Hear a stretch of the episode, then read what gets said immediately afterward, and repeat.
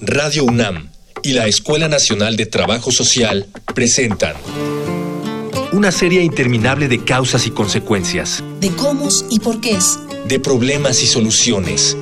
Eso es la vida. Vida cotidiana. Sociedad en movimiento.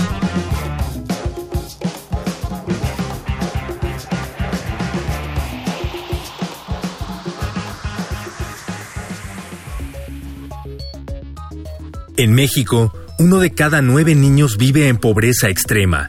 ¿Invierte suficientes recursos nuestro gobierno en este sector de la población? ¿Han cambiado las familias? Hoy, en Vida Cotidiana, Sociedad en Movimiento, hablaremos de protección integral a la infancia y a la familia.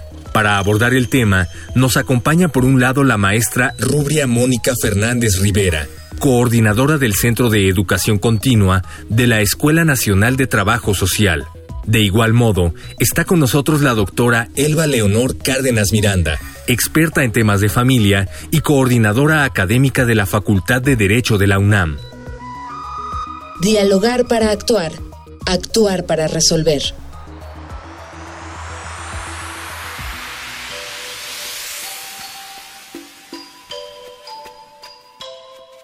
Muy buenas tardes, viernes, viernes, ya es viernes y nos toca vida cotidiana, nos toca platicar con ustedes una rica, rica conversación. Mi nombre es Gloria Tocunaga y estoy muy contenta de acompañarlos en esta emisión. Me acompaña. Hola, ¿qué tal? Buenas tardes a todas y todos. Ángeles Casillas. El día de hoy tenemos un tema muy interesante a propósito de un evento importante que se organizó en la Escuela Nacional de Trabajo Social en la UNAM, un foro eh, dedicado a identificar los sistemas de protección integral a la infancia y a la familia. Me parece que este foro tiene un antecedente ya con un trabajo colaborativo con la Facultad de Derecho, la Facultad de Psicología y evidentemente la Escuela Nacional de Trabajo Social. Pero me parece que antes de iniciar el tema, quiero comentarles que tenemos diferentes medios de contacto. Por cierto, agradecemos todos los mensajes que hemos recibido de todas las personas con comentarios, con sugerencias. Escuchemos. Facebook, Escuela Nacional de Trabajo Social, ENTS, UNAM. Twitter, arroba comunica, ENTS. Instagram, comunicación ENTS. Y estamos de regreso, estamos en el estudio, nos acompañan expertas en el tema de niñez y agradecemos por supuesto que vengan a conversar con nosotros la doctora Elba Leonor Cárdenas Miranda y la maestra Rubria Mónica Fernández Rivera. Ellas son promotoras de este foro y son expertas en el tema de todo lo que tiene que ver con la niñez. La doctora Elba Leonor Cárdenas Miranda es académica de la Facultad de Derecho de la UNAM. Eh, muchas gracias por estar con nosotros, doctora. Al contrario, muchas gracias por la invitación. Y la maestra Mónica Fernández Rivera es coordinadora del Centro de Educación Continua de la Escuela Nacional de Trabajo Social. Bienvenida, maestra. Es un gusto acompañarlas y también les agradezco la invitación. ¿Y qué les parece si para iniciar me gustaría que la doctora Elba Leonor Cárdenas pudiera precisarnos cuáles serían aquellos elementos, aspectos que dan cuenta de la protección que se debe a los niños y a las familias? Es decir, ¿qué tendríamos que tomar en cuenta pensando en protección a estos dos grupos importantes? Hay que partir de la base que México actualmente cuenta con una ley general de los derechos de niñas, niñas y adolescentes que establece la creación del sistema de protección integral a la infancia. Necesariamente para atender un, sistema con estas características es menester contar con el apoyo de la familia misma, con el de las instancias públicas, las privadas, las organizaciones de sociedad civil. Es la suma de esfuerzos de todos los que va a permitir realmente sumar esfuerzos y sobre todo integrar todos estos esquemas de protección para la infancia y la familia. Podríamos identificar algunos elementos básicos, es decir, ¿qué significa que alguien esté protegido? ¿En qué aspectos deben estar protegidos estos niños y estas familias? En los aspectos básicos pues, como salud, como el ejercicio pleno de sus derechos, a la educación, a un buen trato, a eh, un esquema de protección general contra la violencia que se presenta cotidianamente, desafortunadamente, en muchos de los hogares mexicanos. Doctora, nos interesa conocer cuál es la situación de la niñez, pero aquellas cosas que estamos haciendo también por la niñez en México porque eh, al final de cuentas eh, pareciera que es un tema que lo tenemos cubierto, pero no es así. Y entonces reunimos tres carreras, tres facultades para un solo tema. Hablamos de que está Derecho, la Facultad de Derecho, está la Escuela Nacional de Trabajo Social y está la Escuela, la Facultad, de, Psicología. Tenemos tres eh, instancias de la Universidad Nacional Autónoma de México conversando sobre este tema. ¿Cómo lo abordan? ¿Por qué pensamos que es importante abordarlo desde estas tres perspectivas? Quiero comentarles que, mm, en efecto, esta es una iniciativa que impulsó la Facultad de Derecho en el mes de octubre del año pasado. Los días 17 y 19 se celebró en la facultad lo que sería el primer foro que se denominó la integración de la familia en el siglo XXI. Esto derivó de una instrucción de nuestro director, el doctor Raúl Contreras, quien estimó que era necesario vincular al derecho, a la facultad en sí, con otras entidades académicas tan importantes como la Facultad de Psicología y la Escuela Nacional de Trabajo Social. Conscientes pues del trabajo tan importante que llevan a cabo para la familia en general y tomando en consideración que la problemática social ya amerita un abordaje multidisciplinario eh, sobre los diferentes temas que tenemos en la mesa de discusión generalmente. De ahí pues que sumamos los esfuerzos y se realizó el primer foro con el compromiso posterior de que la Escuela Nacional de Trabajo Social haría el siguiente foro que ya se celebró precisamente en el mes de febrero y el de la Facultad de Psicología que tendrá efecto en el mes de octubre del presente año.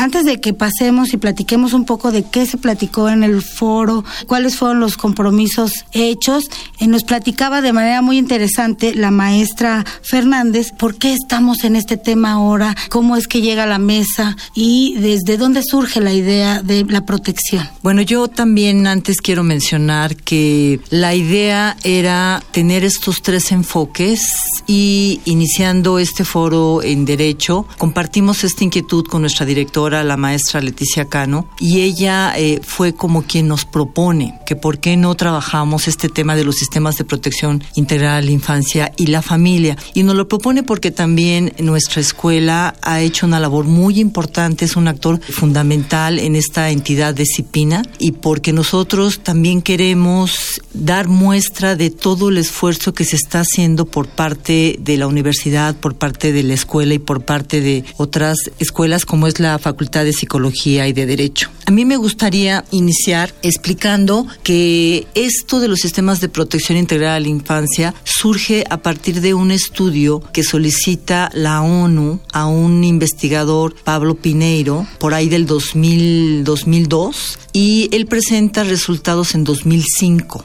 dame, dame un segundo, maestra Fernández. Fíjate que vamos a escuchar una, una información, está muy interesante. Ahorita dame este corte y vamos a regresar. Vamos a regresar. Escuche, es muy interesante lo que preparamos. Infografía social. La infancia es una de las etapas de mayor vulnerabilidad en el periodo formativo de cualquier ser humano. Por eso mismo debemos preguntarnos, ¿estamos verdaderamente conscientes de la situación que viven los niños en nuestro país? En México, el 27.4% de la población está integrado por niños y adolescentes menores de 15 años. Esto equivale a 32.8 millones de infantes. Desafortunadamente, de ellos, la mitad vive en condiciones de pobreza y sufre al menos una carencia social. Esto nos habla de falta de acceso a servicios de salud, vivienda, seguridad social y educación, así como deficiencias de alimentación. El cambio en la composición de las familias es uno de los factores que se asocian con las dificultades que sufre este sector de la población. Por citar un ejemplo, en los últimos años se ha detectado un incremento en las familias monoparentales. Estas son encabezadas por uno solo de los progenitores, de los cuales la mayoría son mujeres. La pobreza en la que viven los niños es un reflejo de la falta de incrementos en el nivel de ingreso de los hogares. En la legislación, velan por los derechos de los niños el artículo cuarto de la Constitución y la Ley General de los Derechos de Niñas, Niños y Adolescentes. Sin embargo, además del aparato legal, hace falta una mayor inversión de recursos en la atención de la niñez. De hecho, en nuestro país, este tipo de inversión se sitúa por debajo de la de otros países de América Latina. Honduras, Costa Rica y Argentina fueron los países que más invirtieron en la infancia en 2013.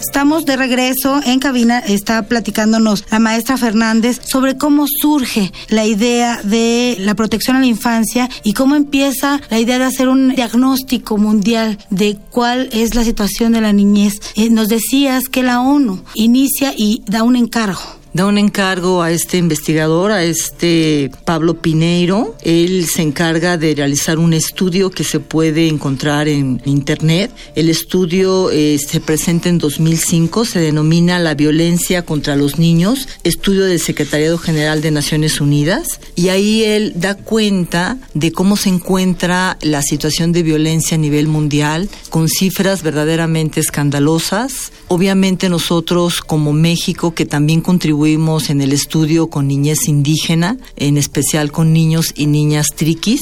Contribuimos al estudio y también contribuimos a dar seguimiento a todo este proceso de la creación de los sistemas de protección integral a la infancia. Muy interesante, digo, aunque de manera tardía, en el caso de nuestro país, ¿no? La respuesta que, que se da para estos medios. Fue un compromiso de este programa el poder compartir estos resultados, este diagnóstico, quizá la agenda o los compromisos que se hayan derivado de este foro. Pero antes me gustaría, doctora Elba, si es posible, que nos platicaras un poquito, nos compartieras qué características tiene este foro. ¿Está pensado, dirigido para qué tipo de público? ¿Quiénes pueden participar? ¿Y cómo se integran, digamos, las diferentes temáticas pensando en un objetivo? ¿Cuál sería este? Eh, ¿A quién va dirigido? Va dirigido a, no solo a los estudiantes y maestros de las entre tres entidades académicas, sino al público en general también, a las organizaciones de sociedad civil. Este sería tal vez el primer acercamiento de manera multidisciplinaria que realizan tres entidades académicas muy importantes de la Universidad Nacional, con el compromiso que tiene nuestra Universidad Nacional, la Universidad de la Nación, de vincularse directamente a la sociedad y eh, hay definitivamente un gran, gran compromiso de los tres directores de las entidades académicas, espléndidos directores, los tres, habría que decirlo también, porque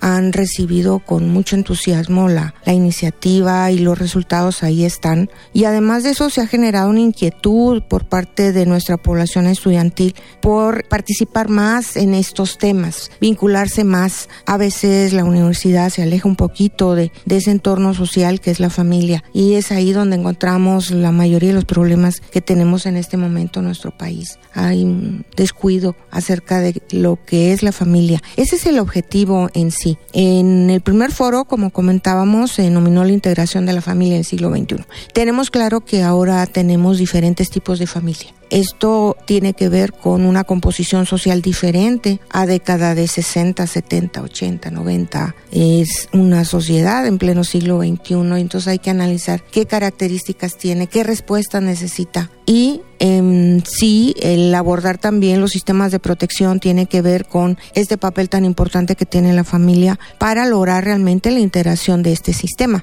Porque a veces se piensa que el Estado tiene que hacer todo. Y si bien es cierto que tiene un papel preponderante, yo diría que la célula básica es la que tiene que dar mayores respuestas. Sí, por supuesto. Maestra eh, Mónica, una vez que se, que se integran estos dos temas tan importantes con relación a, la niñez y a la familia, se llega a un, a un, diagnóstico, es decir, cómo están los sistemas en nuestro país, los temas de protección. Hay em, algunos compromisos derivados de, esta, pues, de estas eh, discusiones, de estos eventos de reflexión, como lo fue el foro. Bueno, el foro es un evento importante en el sentido de que estamos poniendo el tema a reflexión del alumnado, a reflexión de los docentes, a reflexión incluso de, como lo mencionaba la doctora Cárdenas, a las propias organizaciones sociales. Nosotros tuvimos como invitados en este evento a UNICEF, tuvimos a Save the Children, al secretario, a representantes del secretario ejecutivo de los sistemas nacionales de protección integral, tuvimos a la Red por la Defensa de los Derechos de Niñas y Niños, a Casa Alianza,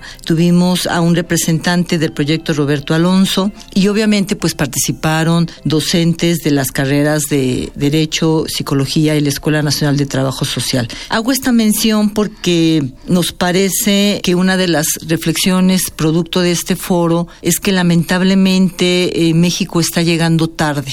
Eh, los resultados que se dieron por parte de este estudio de Pablo Pineiro fueron en 2005 y en México se crea este, esta Secretaría Ejecutiva en 2015. Y considerando un poco las participaciones de estas dos instancias, tanto a nivel federal como estatal, pues vemos que tienen muchas limitaciones, no hay presupuesto, eh, está como muy acotado eh, el qué hacer que puedan realizar y pues nuestras conclusiones es que tenemos que hacer más, necesitamos mayor compromiso. Uno de los asesores de Save the Children decía que el actor fundamental, que en este caso es el gobierno, no lo va a lograr solo, tenemos que participar y involucrarnos todos eh, con un granito cooperando desde lo que pueda ser el mismo seno de la familia. Vemos que las condiciones eh, están muy difíciles, por ejemplo, Cipina dejó claro que ellos también están abordando la problemática de la niñez, pero abordando la población altamente vulnerable, eh, niñez que está en condición de migración, que van que están viajando solos. Entonces,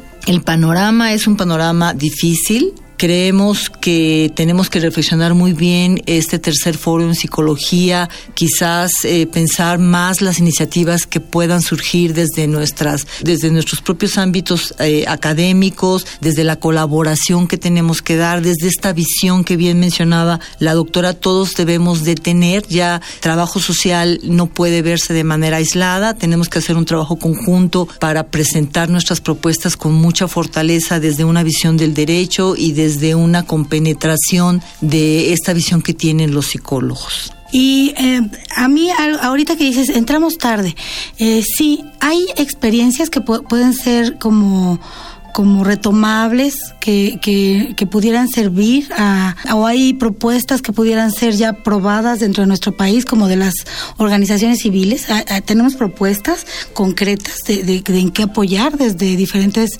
instancias por ejemplo desde la sociedad civil cómo, cómo le va a entrar la sociedad civil, cómo le va a entrar la universidad. ¿Tenemos propuestas? Inclusive el sistema implica esa participación, eh, la participación de la sociedad civil, por un lado, de, los tres poderes, me refiero ejecutivo, legislativo y judicial, y eh, también el, el, sector académico representa una contribución muy importante.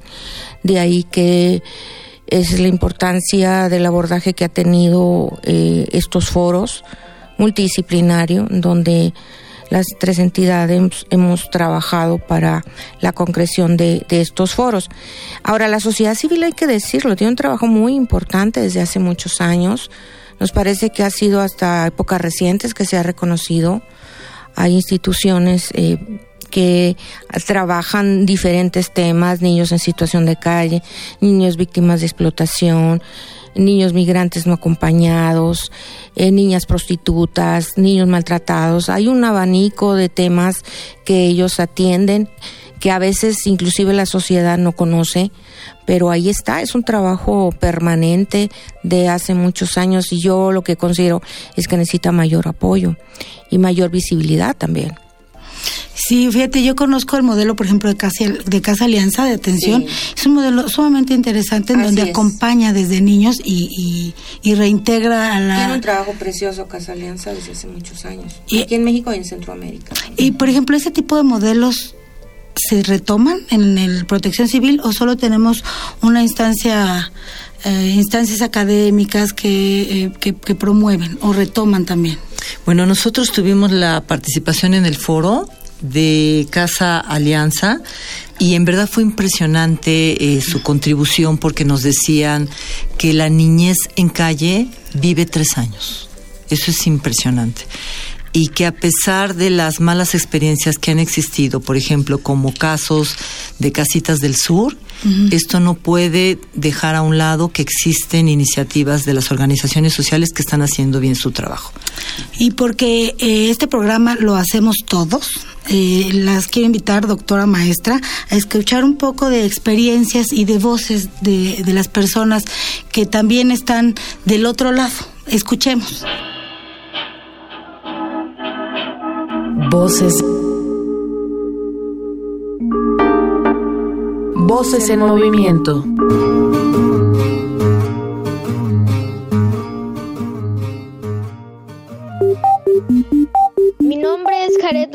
Santiago Foglia. Curso el primer año de secundaria. Yo creo que sí se respetan los derechos de los niños, ya que desde que nacemos nos dan el derecho a la vida, a un hombre. Nuestros papás hacen todo lo posible para cumplir con nuestras necesidades, para que nosotros, sus hijos, tengamos un techo, una alimentación, buena salud, educación.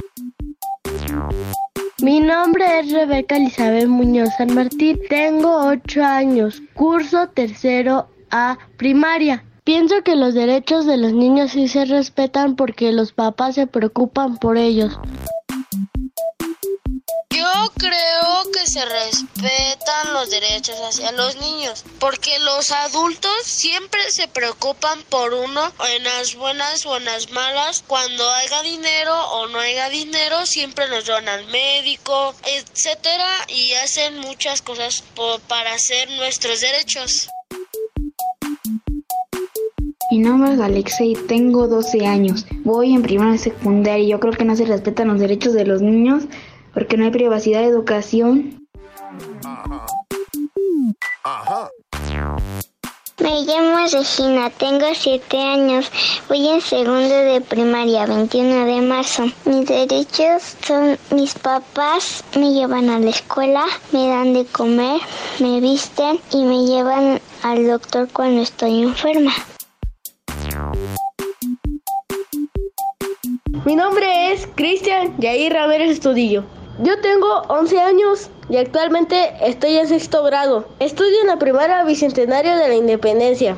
Yo vivo en Silao, Guanajuato. Yo creo que se deben respetar los derechos de los niños, porque todos somos iguales en derechos.